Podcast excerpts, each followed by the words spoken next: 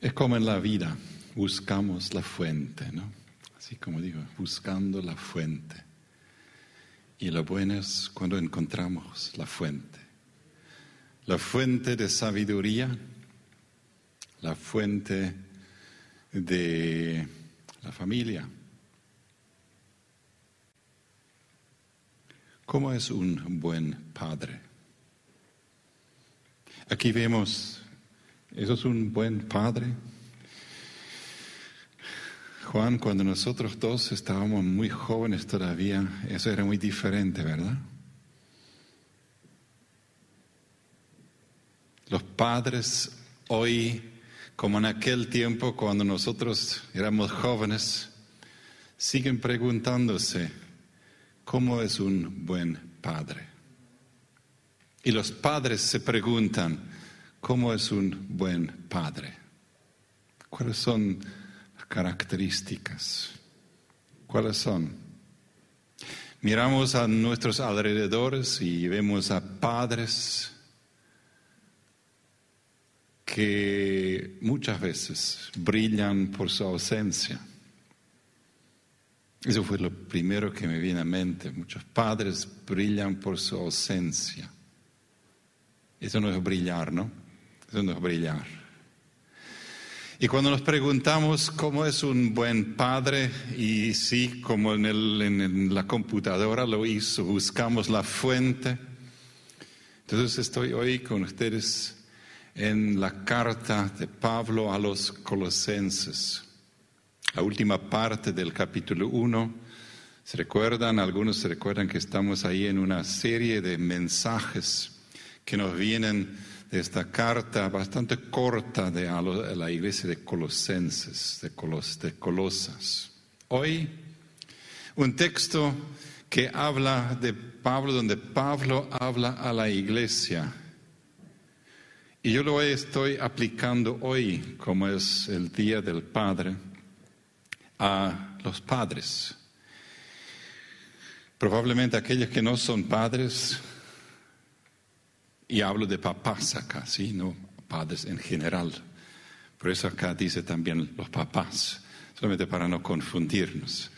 Hoy eh, no voy a hablar a las madres, em, pero quizás ustedes eh, van a beneficiarse también de saber lo que es importante para papás pero, para, pero no para después decir, pero el pastor te dijo esto, ¿no? Eso no es el rol de la mamá, ¿no? Eso no es el rol de la esposa, eso es mi rol, no ustedes. Solamente para aclarar eso, ¿no? Papás que sufren, papás que sirven y papás que persisten, que perseveran como un corredor de larga distancia. Aquí viene el mensaje y leo una vez más, una vez el texto. Son seis versículos. La carta a los colosenses, capítulo 1, 24. Ahora me alegro en medio de mis sufrimientos por ustedes. Sí, lo escucharon bien. Me alegro en medio de los sufrimientos que yo sufro por ustedes. ¿Esto es posible? ¿Uno puede alegrarse en el sufrimiento? Y voy completando en mí mismo lo que falta de las aflicciones de Cristo en favor de su cuerpo, que es la iglesia. De esta llegué a ser servidor de la iglesia. Yo soy servidor. Eso es Pablo. Y les invito ya a pensar en, un papá, en un padre que, habla en una forma similar. ¿De quién es siervo el papá? A veces pensamos el papá es jefe, ¿no? No, acá habla de servir, de servir. De esta yo llegué a ser un servidor, según el plan de Dios, que Él me encomendó para ustedes. El dar cumplimiento a la palabra de Dios, anunciando el misterio, anunciando el misterio. ¿Cómo se anuncia un misterio? Un misterio, un misterio es para guardar silencio, ¿no? cumpliendo la palabra de Dios, anunciando el misterio que se ha mantenido oculto por siglos, por generaciones, pero que ahora se ha manifestado a los santos, a los seguidores de Cristo. A estos Dios se propuso dar a conocer cuál es la gloriosa riqueza de este misterio entre las naciones. De las naciones, esos son aquellos que no formaron parte del pueblo judío, que era el pueblo de Dios en aquel entonces, ¿no? Que es Cristo en ustedes. Esto es el misterio. Cristo está entre ustedes. Cristo está en ustedes. Esta es la esperanza de gloria. A este Cristo proclamamos, aconsejando y enseñando con toda sabiduría a todos los seres humanos para presentarlos a todos perfectos en Cristo. Con el fin, este, con, este fin yo trabajo y yo lucho, fortalecido por el poder de Cristo que obra en mí. Ese es el texto que Pablo escribió como padre de la iglesia en cierta manera. Él mismo no había fundado la iglesia de Colosas, pero él se sentía muy unido y aquí escribe como un papá espiritual, como un padre a la iglesia. Y en este sentido es una carta también de padres quien toman, quienes toman estas palabras como suyas cuando piensan en sus hijos. En ese sentido, un mensaje para el Día del Padre. Papás que sufren o se sacrifican, papás que sirven, papás que persisten, que perseveran, que aguantan. Los papás que se sacrifican están viviendo y están experimentando que el sufrimiento es como una virtud. ¿Eso puede ser? ¿Quién ya quiere sufrir? Pero ¿quién de ustedes al mismo tiempo no ha crecido en su fe sufriendo? Cuando el sufrimiento es fuerte, entonces la necesidad de crecimiento es fuerte. Hablamos con una pareja joven que tenían muchos problemas financieros y el fin de mes eh, vino mucho más tarde que el fin del dinero. Y me preguntaron, ¿y cómo podemos arreglar esto? ¿Cómo podemos hacerlo? ¿Cómo podemos crecer en esto? Y entonces em, yo me di cuenta de que esta pregunta, ¿cómo podemos solucionar esto? ¿Cómo podemos crecer? ¿Cómo podemos administrar nuestro dinero? Recién vino cuando no alcanzaba, cuando tenían suficiente, entonces no se preocupaban y se preocupaban cuando les hacía falta. El sufrimiento llega a ser una virtud, no solamente porque entonces crecemos más intensamente, sino también porque en el sufrimiento, en el sacrificio, donde sacrificamos algo, nos estamos acercando a nuestro prójimo. Yo recuerdo que en mi cultura, la cultura menonita, unos cuantos años atrás, el papá era mucho más visto como el gran jefe. Y cuando había comida en casa y eh, en, tiempos que yo recuerdo un poquitito, pero mis padres recuerdan muy bien, eh, tiempos de hambruna, tiempos de profundas necesidades donde no había suficiente y pasaron hambre, mis antepasados. Entonces muchas veces era así que primero dieron a comer al papá. Después, si sobraba algo, entonces a los niños también. Yo, para mí sería difícil hacer esto. Yo crecí en forma diferente quizás, o me enseñaron en forma diferente, o yo vi ejemplos diferentes. Y en ese sentido el papá puede ser aquel quien se sacrifica. Se sacrifica, ¿cómo lo hace? Bueno, el sacrificio y todo esto, estamos quizás pensando en la persecución en China o en algún país donde a los cristianos se persigue. Bueno, aquí no. Así que tenemos que buscar otras formas. ¿Cómo es el sacrificio de los padres hoy? ¿Cómo es? Estudios en otros países que quizás no son muy disimilares al nuestro han dado que eh, un padre en promedio eh, está pasando aproximadamente cuatro minutos por día con sus niños, con sus hijos. Sí, cuatro minutos. Ya sé que ustedes son mucho mejores, los padres aquí, pero ustedes son mejores que el promedio. Por eso muchos probablemente hay mucho muy peores que ustedes. Cuatro minutos, ¿pueden imaginarse? Así que el sacrificio en parte de un padre como también en una iglesia, pero aquí hablamos de padres, y el sacrificio está en pasar tiempo. ¿Y qué vamos a hacer con los niños en ese tiempo, papás? ellos sabrán lo que ustedes quieren, quieren hacer. Pasar tiempo, trabajar juntos, trabajar juntos. Los papás que trabajan juntos con los niños. Esos días estuvimos, eh, estuvimos armando nuestra, nuestra nueva pieza, nuestro nuevo hogar. Estábamos mudándonos de casa. Y ahí eh, tres de nuestras hijas nos visitaron eh, anteayer y nos ayudaron a poner los cuadros y todo esto.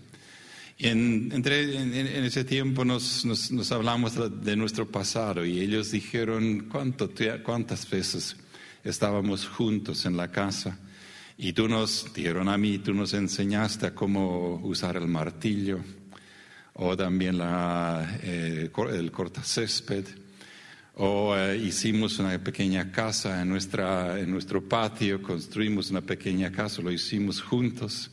Eh, muchas veces yo tenía la tentación de hacerlo yo mismo para hacerlo más rápido, pero a veces resistía esta tentación y dije, lo importante es que ellos lo aprendan.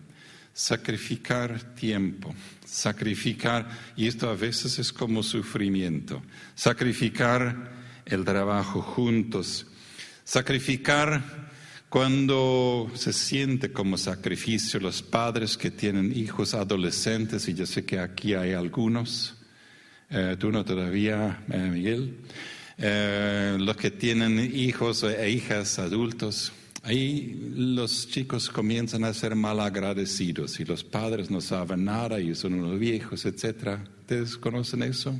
Los padres más viejos acá. Eso es sufrimiento. Y ahí sacrificarse en cierta manera para llegar a amarlos a pesar de esto. Papás que se sacrifican no son dueños, no somos dueños de los niños, sino somos siervos, siervos para llevarlos a Dios.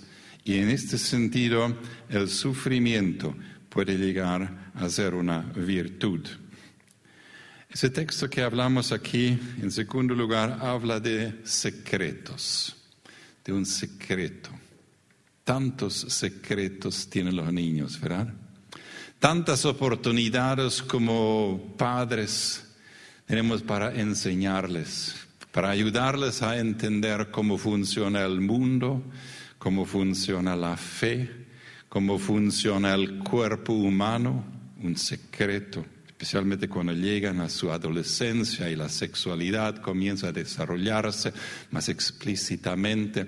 Entonces, secretos que los padres y el papá mm, pueden enseñarles. hay formas de hacerlo en una forma donde los niños dicen, ah, ahora entiendo, ahora entiendo. Por supuesto, aquí en ese texto, el secreto eh, trata específicamente de este secreto, de este misterio que aquellos que no fueron miembros del pueblo de Dios, del pueblo de Israel, llegaron a ser, eh, formar parte del pueblo de Israel. Los que no eran judíos podían llegar a ser parte del reino de Dios, parte de, de la iglesia. Esto era algo muy novedoso.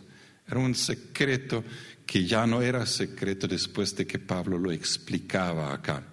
Cristo en ustedes, en ustedes quienes no pertenecían a un pueblo de Dios, a una iglesia, un secreto. Cristo entre ustedes.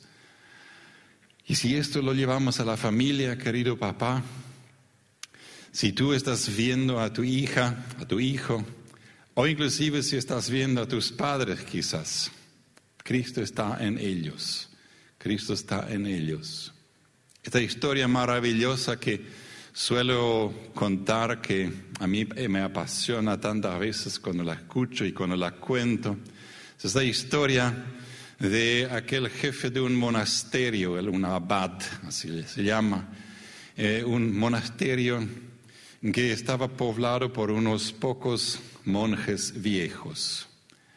Y si hay monjes viejos y un abad viejo y no hay nadie más, entonces la vida es triste. Y era triste, era triste. Y muy frustrante y no había esperanza y el abad clamó a Dios diciendo, ¿dónde está, dónde está el secreto? Miren el secreto, ¿no? ¿Dónde está el secreto?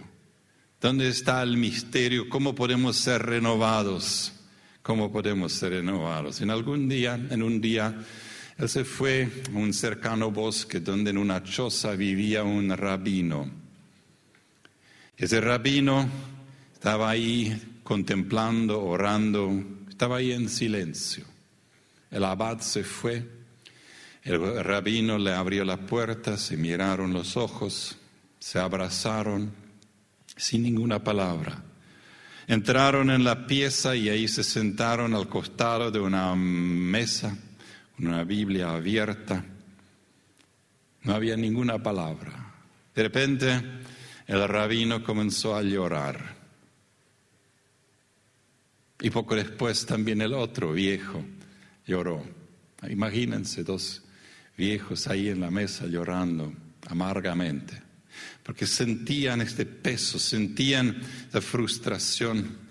Y entonces, después de un rato de haber llorado, el rabino dijo, ahora puedes irte, ahora puedes irte.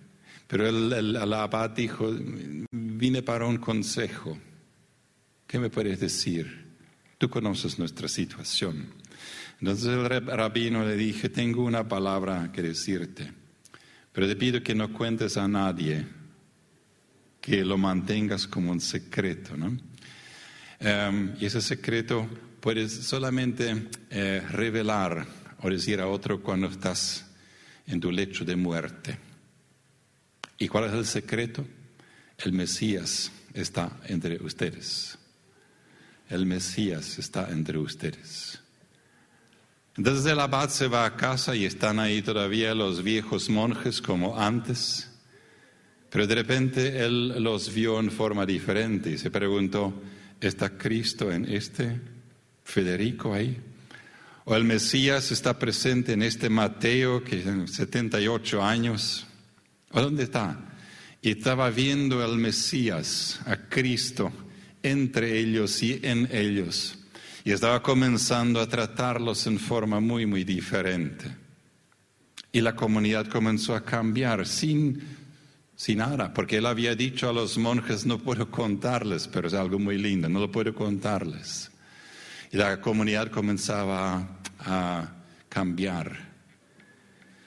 Y cuando estaba ya por morir, entonces en este momento llamó a todos los monjes y dijo, ahora sí puedo decirles, y quiero que lo tengan en mente cuando siguen trabajando, el Mesías está entre ustedes. Querido papá, querido padre, cuando miras en tu alrededor y ves a tus hijos ahí vienen, entonces ten presente esto, el Mesías está en ellos. el Mesías está en ellos. Y eso es algo muy lindo. El Mesías está en ti y a través tuyo la gente va a encontrar al Mesías no solamente por lo que dices, aunque eso es importante, pero en la forma como te comportas. El Mesías está en ti y entre ustedes, en su familia, y esto puede cambiar su vida. El tercer mensaje de este corto mensaje de Colosenses es de los papás que persisten, que persisten en hablar cuando es tiempo de hablar, que persisten en eh, advertir cuando es tiempo de advertir, que persisten en enseñar cuando es tiempo de enseñar y que persisten en callarse cuando deben callarse. Que persisten. La palabra que aquí se usa es, es este de la, de la carrera, una carrera que estamos emprendiendo como padres, como siervos, como personas que servimos a la iglesia, que servimos a la familia, que servimos a nuestros hijos.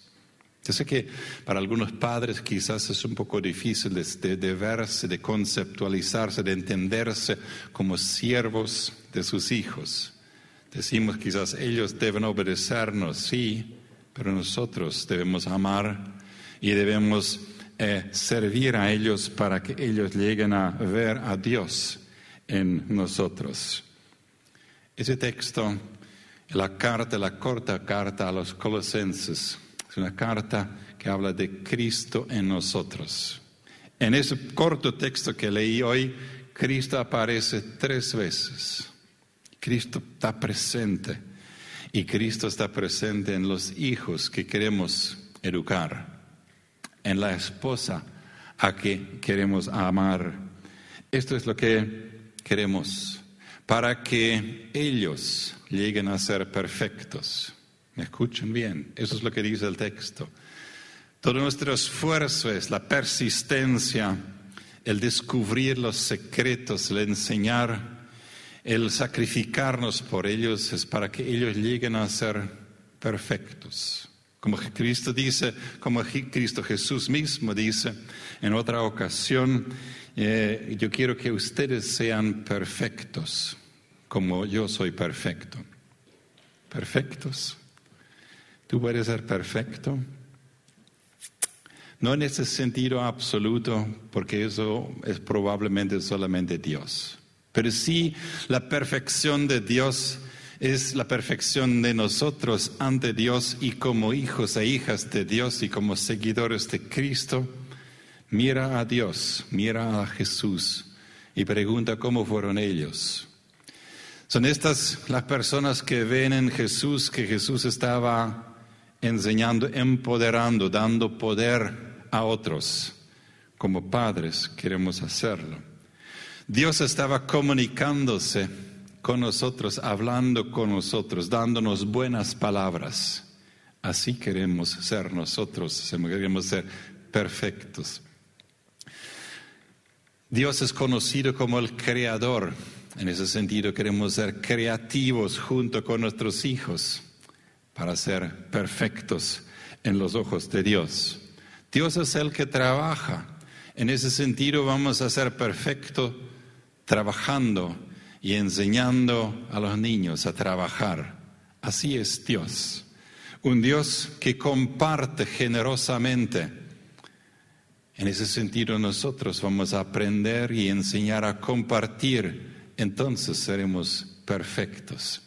La perfección está en este de persistir en esas prácticas que vemos y que vemos en Cristo para que estos se puedan reflejar en nuestros hijos.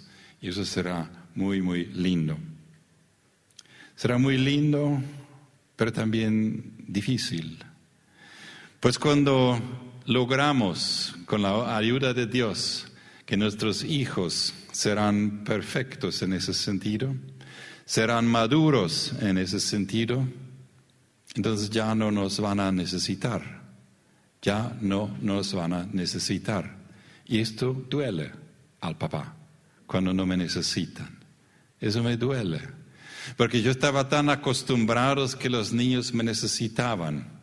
Pero cuando, y ustedes recuerdan quizás que nuestra hija con su esposo Renate, con Rainer, estuvieron acá hace tres semanas, me parece, compartiendo de su vida, algunos lo escucharon seguramente, de su matrimonio y de las crisis y todo esto. Entonces yo estando ahí, escuchándolos, de repente se me ocurrió que ellos ya no me necesitaron para solucionar sus problemas, porque ellos habían aprendido a ser maduros sin mí, maduros en mi ausencia, maduros en buscar ayuda en otros lugares.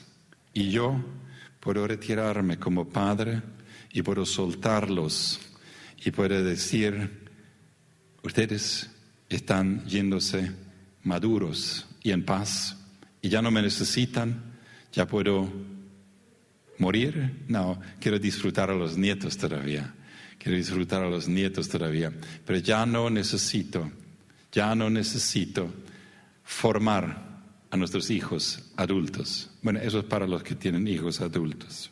Papás que se sacrifican, papás que sirven, papás que persisten en esas prácticas divinas.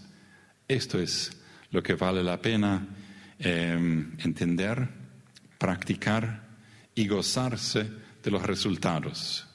Serán maravillosos casi siempre y el resto es sufrimiento, pero como ya dijimos, sufrimiento es bueno también. Que Dios les bendiga.